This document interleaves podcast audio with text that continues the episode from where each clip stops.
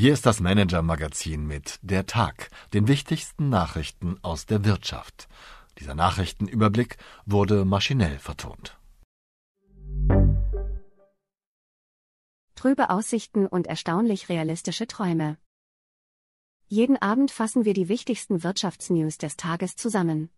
Heute mit einem Kursrutsch zum Abschied, einem unerbittlichen Fragesteller und einer Verschwörung gegen den Tod. Liebe Leserin, lieber Leser, wie schlimm wird 2023 für die Wirtschaft wirklich? Mit dieser Frage setzen wir uns an dieser Stelle recht regelmäßig auseinander, die Bandbreite der Antworten ist dabei hoch. Zuletzt verbreitete sich bei mir persönlich so etwas wie Zuversicht, vielleicht wird doch alles nicht so schlimm. Wenn es bei Ihnen auch so ist und Sie dieses Gefühl mögen, sollten Sie den nächsten Absatz überspringen. Denn Andrew Balls, weltweiter Chefinvestor am Anleihemarkt bei der Allianz-Tochter PIMCO, ist leider nicht sehr optimistisch, was die nähere Zukunft angeht. Es gibt ein signifikantes Risiko, dass die wirtschaftliche Abkühlung deutlich stärker ausfallen wird als derzeit gedacht, sagt der Mann, der maßgeblich bestimmt, wo einer der größten Anleihemanager der Welt rund 1,74 Billionen US-Dollar anlegt. Im Interview mit meinem Kollegen Christoph Rottwilm gibt Balls einen Ausblick auf das Jahr und erklärt, wo sich Investments derzeit trotzdem lohnen. Die Wirtschaftsnews des Tages.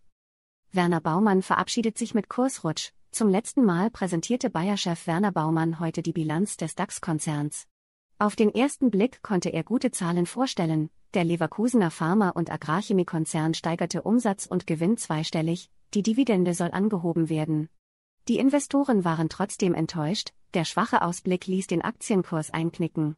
Zum 1. Juni übernimmt Bill Anderson in Leverkusen die Chefrolle, was ihn erwartet, hat unser Kollege Dietmar Palan recherchiert. Matthias Döpfner streicht Stellen bei Bild und Welt. Mit einem Sparprogramm will Springer-Chef Matthias Döpfner das Ergebnis seiner deutschen Medienmarken bis Ende 2025 um rund 100 Millionen Euro verbessern. Das kündigte Döpfner heute in einem Schreiben an seine Mitarbeiter an. Welchen imperialen Plan Döpfner mittelfristig mit dem Medienhaus hat, haben unsere Kollegen Christina Kyriasoglu und Martin Noé für sie analysiert. Ralf Brandstetter sieht keine Hinweise auf Menschenrechtsverletzungen, Volkswagens China-Chef Ralf Brandstetter hat nach einem Besuch in dem umstrittenen Werk in der Provinz Xinjiang betont, an der Fabrik festhalten zu wollen. Wir haben keine Hinweise auf Menschenrechtsverletzungen in diesem Werk, das hat sich nach meinem Besuch nicht geändert, sagte er. Ein Bericht des UN-Hochkommissariats für Menschenrechte hatte im vergangenen Jahr von schwerwiegenden Verstößen in der Gegend gesprochen. In der Provinz soll es unter anderem um Erziehungslager geben. Was uns sonst noch beschäftigt hat. Der unerbittliche Herr des Verfahrens, ab morgen wird es in München wieder spannend. Im Prozess um den Milliardenbetrug bei Wirecard geht es dann mal wieder um den größten Bluff des ehemaligen Finanzdienstleisters überhaupt, das sogenannte Partnergeschäft des einstigen DAX-Konzerns in Asien, das offenbar überwiegend erfunden war. Zu diesem Thema wird Richter Markus Födisch Ex-Konzernchef Markus Braun befragen. Aus diesem Grund hat sich unsere Kollegin Katharina Slotschek den Richter einmal genauer angeschaut, der bisher eher humorfrei, aber stets ruhig und verbindlich durch den Prozess führt und Selbstdarsteller Braun vor allem mit den kleinen Fragen aus dem Konzept bringt. Meine Empfehlung für den Abend. Die große Verschwörung gegen den Tod. Hätten Sie ihn erkannt? Auf dem Foto ist nicht etwa Prinz George, 9, zu erkennen, die Nummer 2 der britischen Thronfolge. Es ist Amazon-Gründer Jeff Bezos, 59, als Kind. Eben jener Jeff Bezos träumt heute im fortgeschrittenen Alter von ewiger Jugend, den Tod abzuwehren, ist eine Sache, an der man arbeiten muss, schrieb er vor zwei Jahren seinen Investoren.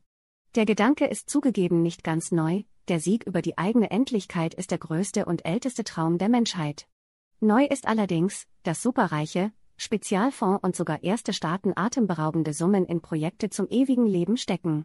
Und dass der Traum näher rückt, die Forschungsergebnisse versprechen Historisches, das haben meine Kollegen Margret Hoko und Martin Mehringer recherchiert.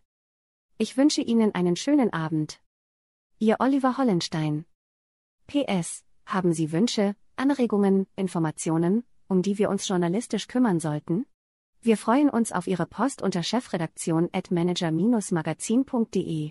Dieser Text wurde maschinell vertont. Wir freuen uns über Ihr Feedback unter vertonungen at manager-magazin.de.